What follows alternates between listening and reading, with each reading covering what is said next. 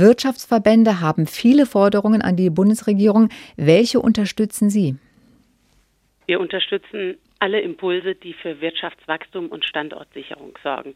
Deutschland ähm, rutscht gerade richtig ab. Das heißt, als attraktiver Wirtschaftsstandort sind wir jetzt zu den Schlusslichtern gezählt worden und alle Umfragen zeigen es auch. Beim Innovationsindex sind wir ganz hinten. Wir haben mehr Investitionen, also einen Höchststand, die aus Deutschland rausfließen als nach Deutschland rein. Die Insolvenzzahlen steigen und das Wirtschaftswachstum ist nicht erkennbar, sondern wir schrumpfen.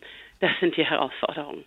Wenn wir konkret auch auf die Wünsche der Wirtschaft gucken, die sie jetzt auch in diesem Brief formuliert hat, da geht es um Entbürokratisierung, es geht um Steuer- und Sozialreformen, Fachkräftesicherung, auch ein günstigerer Strompreis wird gefordert.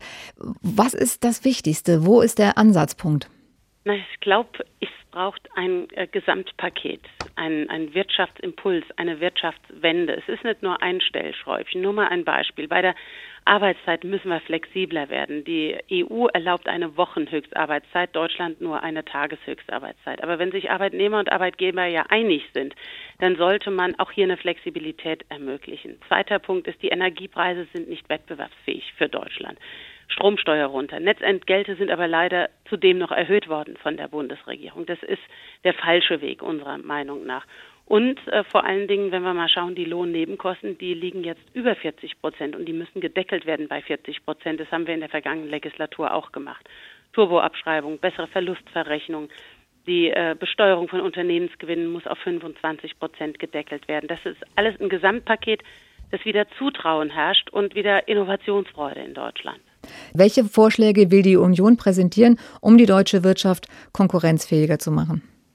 Wir haben zahlreiche Vorschläge mit Anträgen im Übrigen im vergangenen Jahr und in diesem Jahr vorgelegt. Ein äh, Sofortprogramm Wirtschaft haben wir vorgelegt und es ist ja erfreulich, wenn das Gleiche von der Wirtschaft auch aufgenommen wird oder äh, es widerspiegelt. Denn es wäre ja schlecht, wenn wir Vorschläge machen würden, die die Wirtschaft nicht brauchen kann. Also wir haben Vorschläge gemacht konkret zur Arbeitszeitflexibilisierung. Wir haben Vorschläge gemacht, dass jetzt zum Beispiel das Lieferketten-Sorgfaltspflichtengesetz, das ist ein Bürokratiemonster in der jetzigen Zeit, zumindest ausgesetzt wird, weil es gerade die kleinen und mittelständischen Betriebe belastet.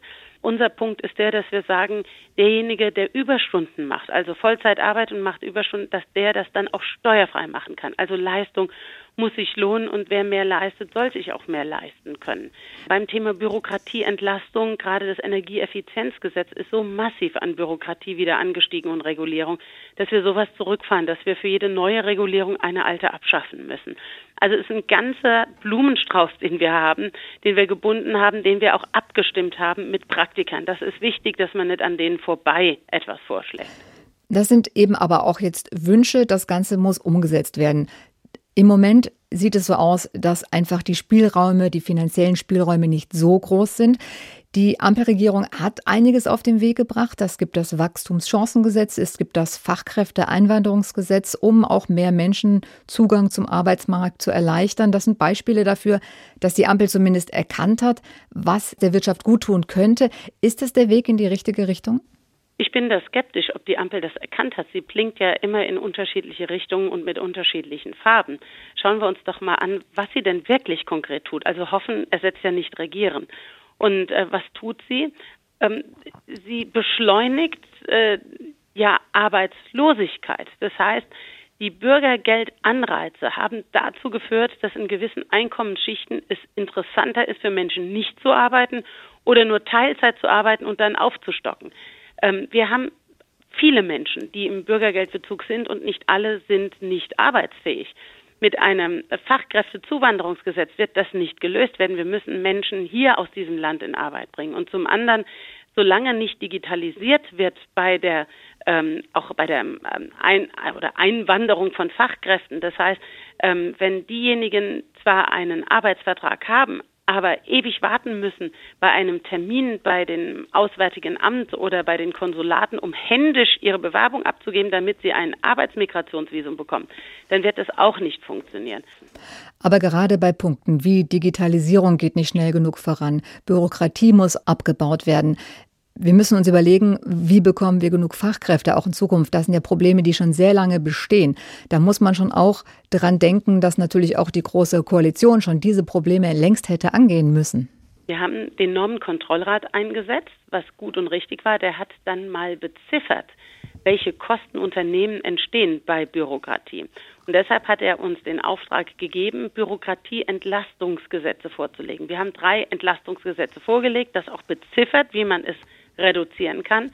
Jetzt wurde dieser Normenkontrollrat von dieser Ampelregierung leider vom Kanzleramt, wo er eine gute Stellung hatte, ähm, abgeschoben ins Justizministerium. Und äh, der Normenkontrollrat hat jetzt erhoben, dass die Bürokratiekosten unter dieser Regierung einen Höchststand erreicht haben. Wir haben nie alles richtig gemacht, aber in die falsche Richtung zu fahren und dann noch Gas zu geben, das ist noch schlimmer.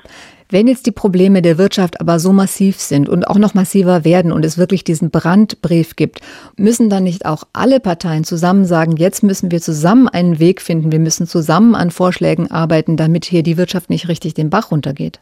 Da bin ich voll bei Ihnen. Ich habe den Bundeswirtschaftsminister seit zwei Jahren regelmäßig eingeladen in die Arbeitsgruppe Wirtschaft der CDU-CSU-Bundestagsfraktion. Bisher hat er immer, wirklich immer abgesagt.